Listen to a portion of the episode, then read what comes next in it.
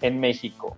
Como ustedes bien saben, entre la escasez de gas natural, eh, la complejidad eh, para asignar recursos de parte de petróleos mexicanos a sus distintos complejos, como Cangrejera, Morelos, no se diga Pecosa, existe una complejidad muy fuerte para el sector eh, petroquímico mexicano.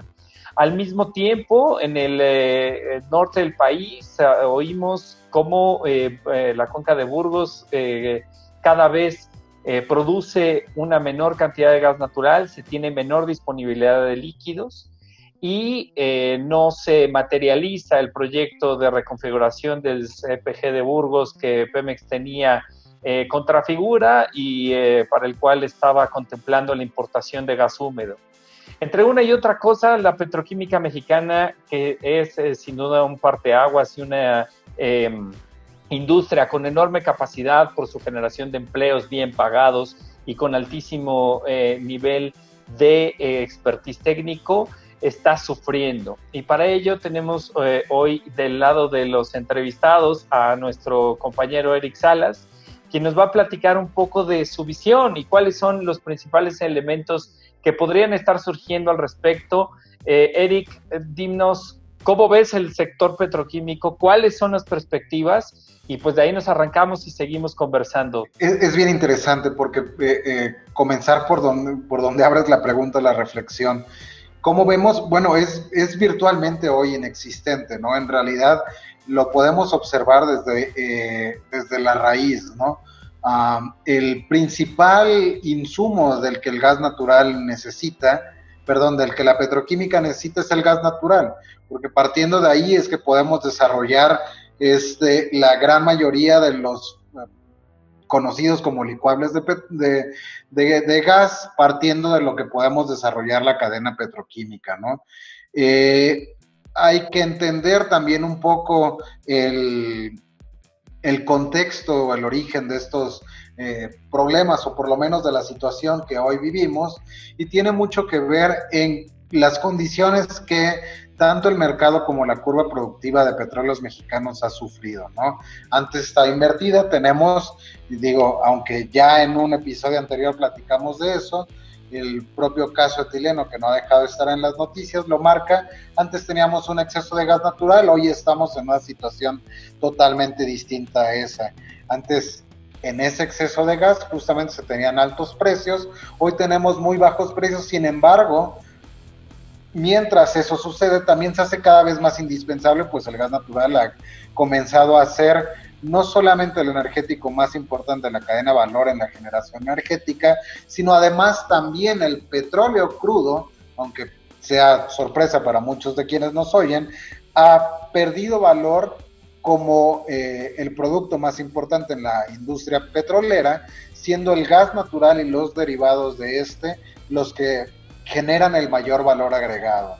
Eh, eh, hay que decirlo con todas sus palabras, el pensar que es la refinación un proceso en el que se agrega valor es un anacronismo totalmente errado, por lo menos desde, a lo mejor desde el 2001, donde comenzamos a ver un proceso de tecnificación y bursatilización de la industria energética, esta se ve afectada de manera tal que esto pasa a ser un commodity más operado en, los mercados de trading como cualquier otro, este hablando, perdón, de los petrolíferos, y por otro lado se desliga del mercado del hidrocarburo, del crudo, entendiéndose ahora, ya lo hemos también hablado, como dos mercados distintos que funcionan de acuerdo a, criterios eh, eh, y factores eh, separados.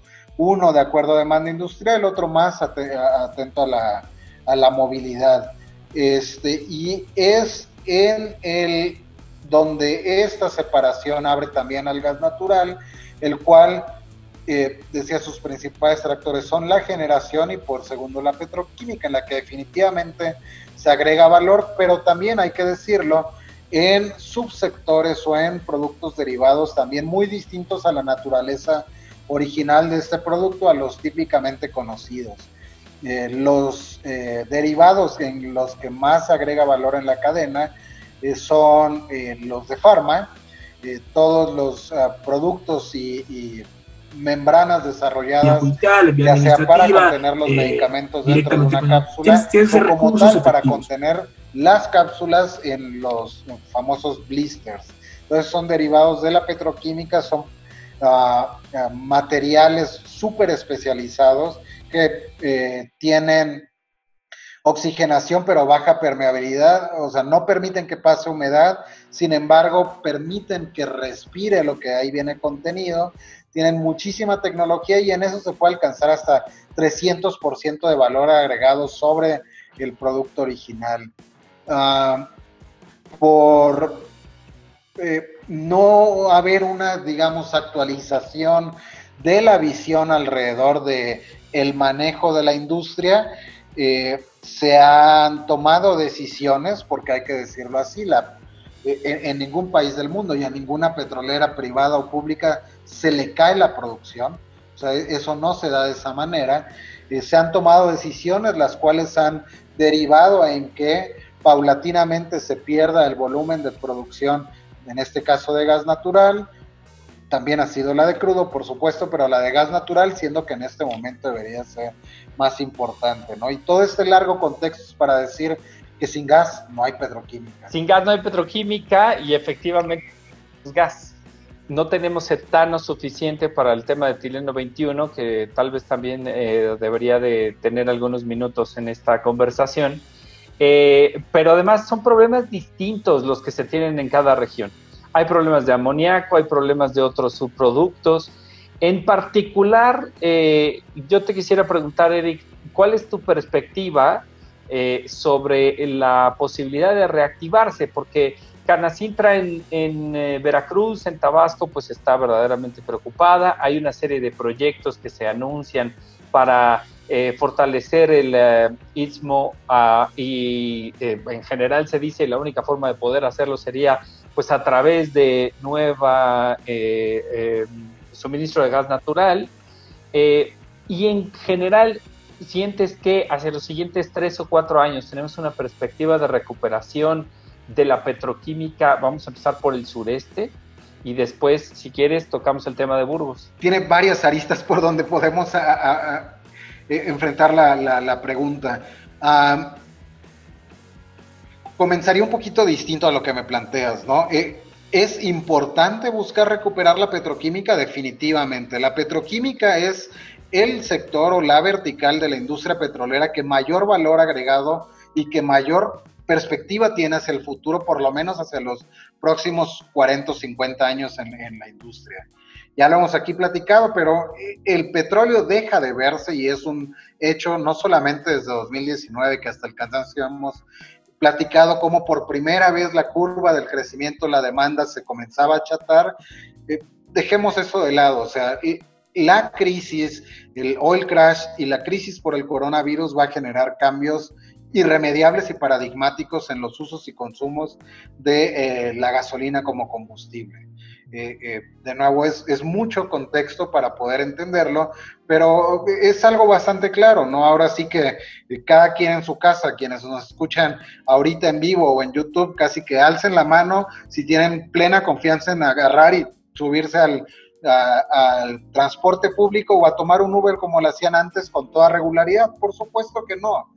Y si lo llevamos a, a términos estadísticos y además de datos, eh, las ciudades grandes, y por supuesto, digo, los que estamos aquí en Ciudad de México, es una ciudad grande, se estima que alrededor del 75% de los viajes, aunque existe una parte bien gruesa que por supuesto los hace, la gran mayoría de las personas desplaza en su día no menos de 35 kilómetros al día, es decir, desplazamientos ya sea en una, dos o tres etapas, de 10 kilómetros o menos. Eh, esto, incluso para alguien que no tenga la mejor condición y casi que alzo la mano, como varios de aquí lo haremos, te permite ya sea por eh, e, esas emotividades, que es lo que van a, mover estas tendencias, eh, pues ya sea subirte desde un scooter eléctrico si no quieres pedalear o a una bicicleta porque es lo más económico, pero vas a pensar dos veces antes de utilizar propio o ajeno un medio este, que utilice eh, gasolina. Y no va a ser como pensábamos todavía hasta el año anterior, por temas hasta de conciencia ambiental y cosas así, no, son otros temas emocionales que ahorita están jugando partiendo de este, de este contexto. Entonces, eh, sí, después volteamos a nuestro alrededor y vemos que todo con lo que convivimos, electrónicos, básicamente todo, nuestra casa, los muebles este, y demás, están fabricados a partir de derivados de, en este caso entiéndase, no del petróleo, de los hidrocarburos y en estricto sentido de los líquidos del gas natural, entonces, eh, pues eh, no solamente se sustenta, sino se refuerza la idea de que la petroquímica tiene mucho mayor valor que la producción o fabricación de combustibles.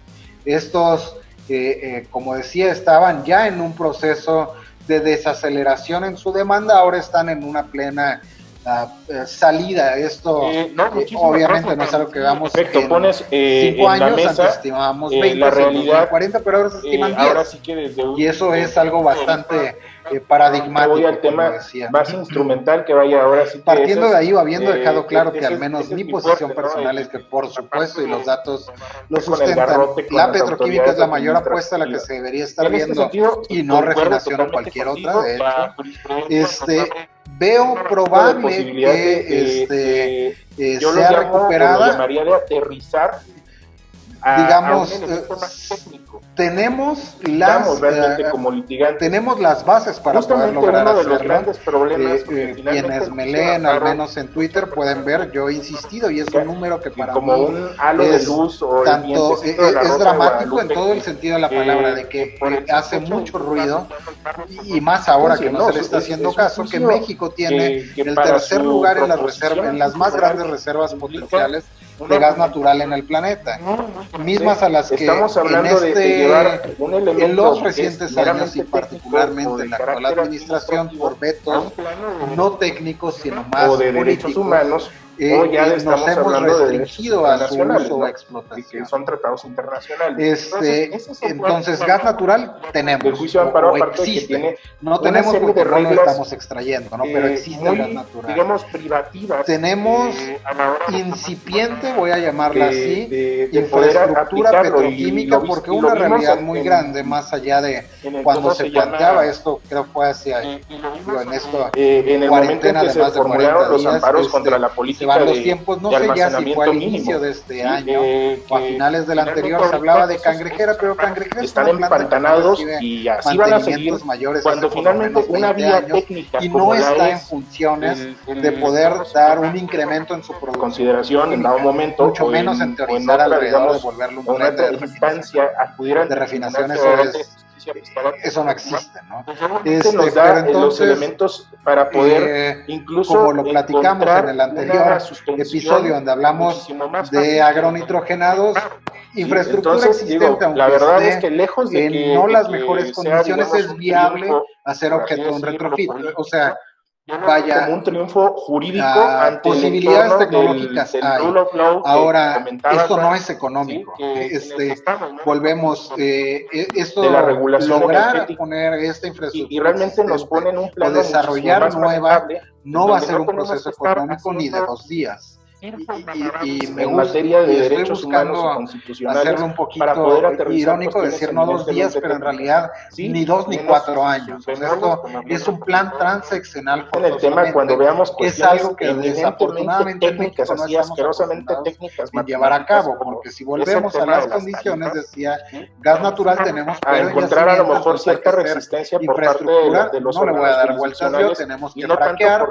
para poder explotar el gas natural. necesitamos hacer conocen más ductos, eh, cómo está eh, estructurado o establecido. Este necesitamos hacer eh, terminales. Pero bueno, la verdad tenemos transporte, necesitamos almacenamiento, es un, necesitamos medición, este, necesitamos un respiro, porque deshidratación y todos los procesos que nos llevan a entonces poder tener ese insumo que, como bien decías, con, con una suspensión de, los efectos de, no tenemos hoy llegando a las plantas. Digo, es, es un tema En el segundo gran episodio de este cuento sería dar el mantenimiento o poner esas plantas en orden. Y paso dos, interesantes temas que, que, se van a ver. Punto uno, sería conseguir las inversiones, verá cómo se van a dinero necesario para también este, los amparos que están ahorita eh, en no, no soy yo y seguramente casi a ti, David, que estás del lado opuesto ahora de los eh, micrófonos, los te devolvería. Especializados, yo veo eh, complejo que el gobierno tuviera los recursos suficientes para llevar a cabo un proyecto de esa y mandar estos procesos Estamos hablando de inversiones de decenas de este, billones de dólares para poner la existente infraestructura de petroquímica a correr como debería. Todas estas Por lo menos a su capacidad de este, digo, no son, no son este, verdad, hace dos años ya, desde, como lo decía Daniel, desde 2018 en que toma acomodar las cosas en su lugar, posesión, al menos este, administrativamente, de facto fue antes la actual administración, este, habían ya prometido hacer algo alrededor de las seis refinerías existentes. Al día de hoy en la suma tenemos un 4.6% de avance. Entonces, decir que ahora se va a lograr eh, eh, en lo que resta del sexenio, este, eh, poner la petroquímica a jalar, suena por lo menos complicado, ¿no? No, sin duda, yo creo que hay una serie de proyectos que además ya estaban muy avanzados, que podían haber caminado y que pues a estas alturas si no han ocurrido probablemente no salgan. A mí me gustaría resaltar, por ejemplo, mucho un, proyecto que tenía eh, la Dirección Corporativa de Alianzas y Nuevos Negocios de Petróleos Mexicanos en la administración anterior para poner membranas de recuperación o de que, detuvieran parte del nitrógeno de eh, la corriente que llegaba a Catún. Como ustedes recordarán, tuvimos dos incidentes. NRUs. Es correcto, las famosísimas NRUs que, que eh, Nitrogen Recovery Units, ¿no?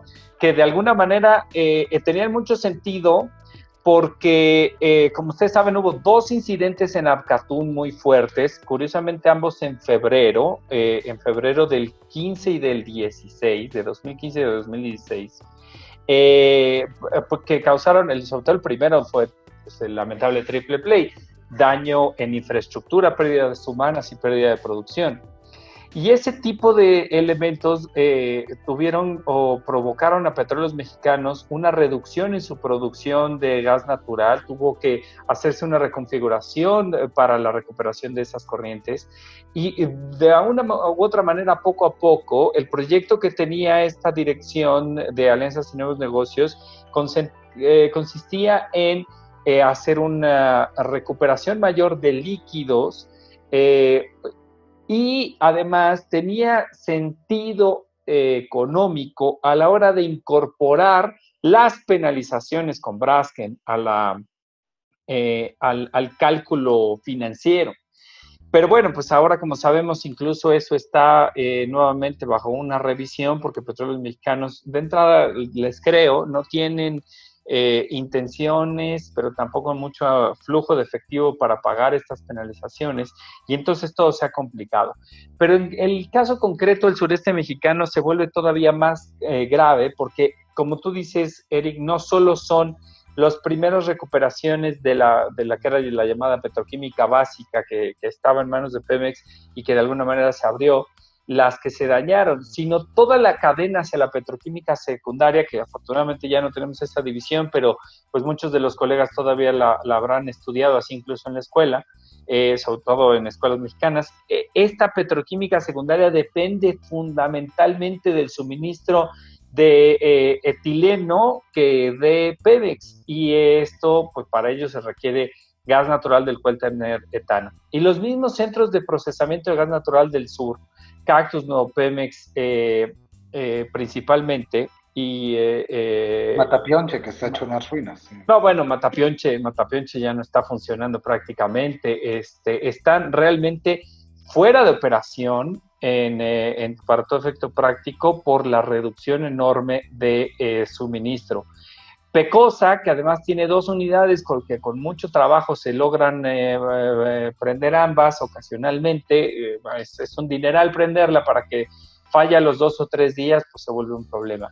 Y Canacintra en la zona, pues es un, actor relevante en lo político para tratar de, de que Pemex les mande más gas, pero la verdad es que de repente no puede y se le atribuyen que hay una redirección de gas natural hacia el sector eléctrico, pero no nada más es eso, o en realidad no se trata de eso, sino de una enorme escasez, producto de la falta de valoración de los líquidos. De una u otra manera, yo creo que además también habría que meter a Hacienda a que ayudar a las valoraciones financieras, porque el, eh, en realidad hay una enorme pérdida de impuestos que se está teniendo a la hora de descontar eh, todas estas cadenas. El efecto multiplicador de la petroquímica es gigantesca.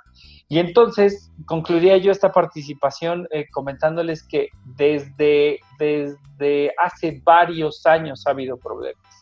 Y si ahorita se le agrega el tema del COVID, pues peor, porque efectivamente ha sido complicado mantenerlo. Entonces yo te quisiera devolver nuevamente la, la, eh, la palabra, Eric, para el cierre del tema de petroquímica, preguntándote un poco sobre Burgos. Eh, no quisiera dejar ese tema en el tintero.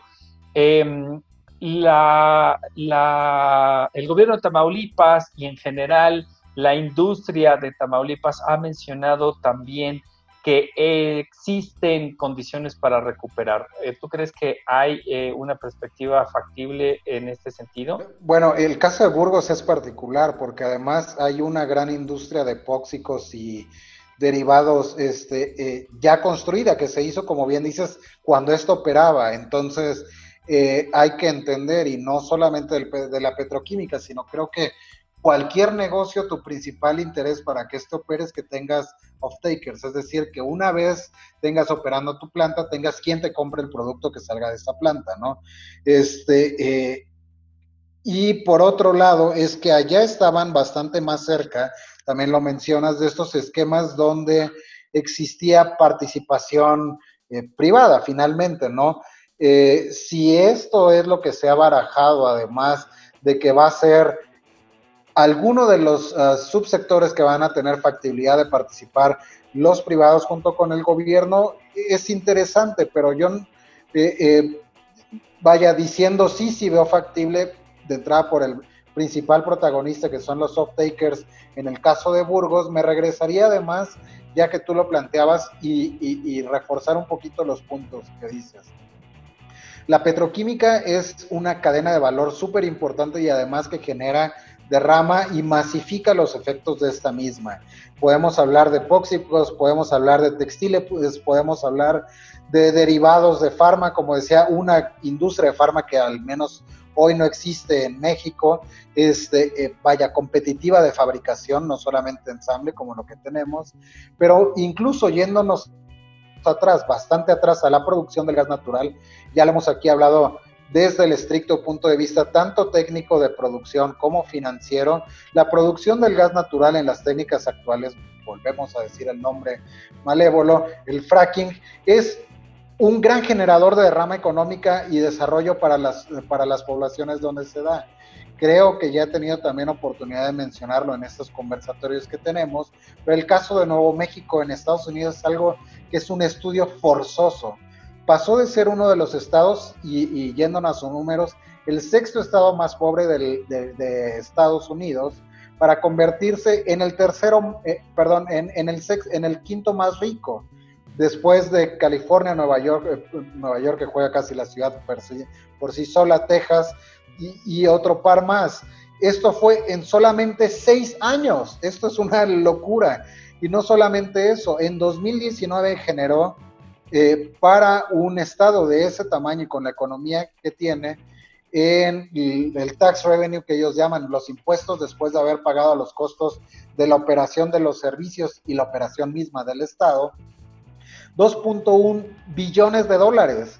Y todo esto fue única y exclusivamente gracias a la explotación petrolera, que ahí además es exclusiva casi para el gas natural del gas shale en esa zona. En México, como lo hemos dicho, tenemos los estados de Tamaulipas, Coahuila, Nuevo León, San Luis Potosí, Veracruz, en alguna parte de ello, e incluso, irónicamente, ya lo hemos platicado también, Tabasco en la, hasta irónicamente de nuevo, la cuenca de Macuspana, que es uno de los potenciales gasíferos más importantes del país. Y estamos dejando pasar toda esta oportunidad de subirnos a la ola que si bien se vio mermada en este último oil crash, eh, es una industria resiliente, que esto se va a recuperar y vuelvo, lo estamos dejando pasar, ¿no? Con eso cerraría, David. A, mí me parece que tienes, tiene mucho sentido, como tú dices, eh, que nos pongamos a platicar sobre los impuestos que se dejan en la mesa. Yo entiendo que el tema del fracking eh, queda fuera, particularmente por un tema eh, electoral de opinión pública. Ahí, perdón, te interrumpo porque hay que dejarlo cada vez que platiquemos bien claro. Y me gustaría, porque incluso en esta semana todavía por ahí en redes sociales en una intercambio sobre eso. Los argumentos son los mismos y son, perdóname, pero basura. Unos son anacronismos, otros son desde la total ignorancia, ¿no? Se habla de agua hace 22 años por lo menos que el estándar es fraquear sin agua. Se utilizan emulsiones que se producen a partir del LPG, que es producto de la propia producción. Es una industria totalmente autosuficiente. Se energiza con paneles solares un, un este, eh, la extracción por medio del fracking. El otro dicen los temblores y perdónenme, pero eso es un absurdo, ¿no?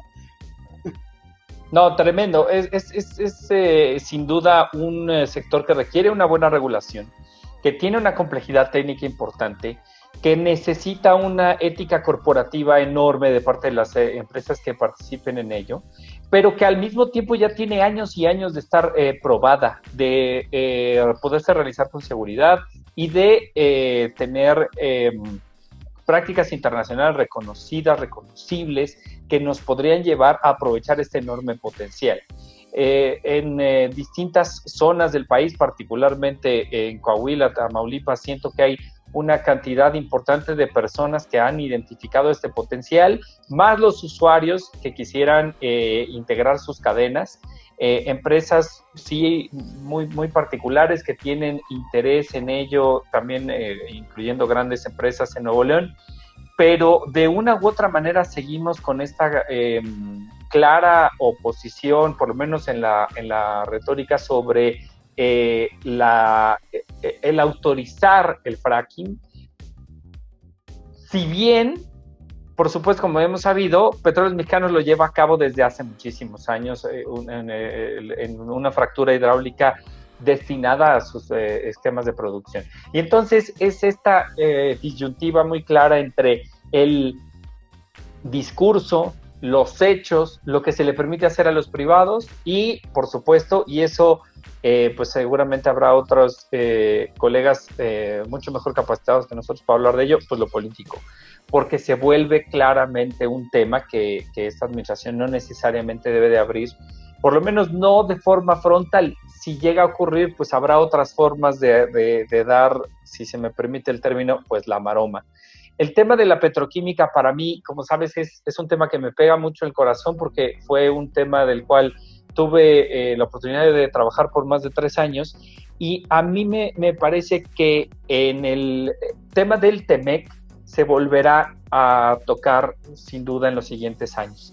Creo que una discusión que a mí me gustaría que buscáramos para la siguiente em, eh, iteración, tal vez para la siguiente semana, será identificar para el sector energético y en general para México qué nos va a convenir más, si Biden o Trump y las presiones eh, que claramente están puestas en la plataforma em, de Biden hablan de muchos eh, aspectos y mejoras para el sector eh, eh, energético, en concreto en la, en la responsabilidad de cambio climático, y ahí no sabemos exactamente si para el fracking nos conviene más Biden o Trump. Tal vez, tal vez con ambos se podría llevar a cabo. Yo lo que espero sin duda es que de todos modos Estados Unidos no levante, no se levante de la mesa con el tema de la confianza que se le debe dar a los inversionistas, porque en petroquímica en particular o en general para el sector energético, pues ya es un tema súper recurrente. Vaya, no tendría más que agregar, digo, das una cátedra eh, eh, sobre el tema y sin duda es algo que debemos poner en agenda.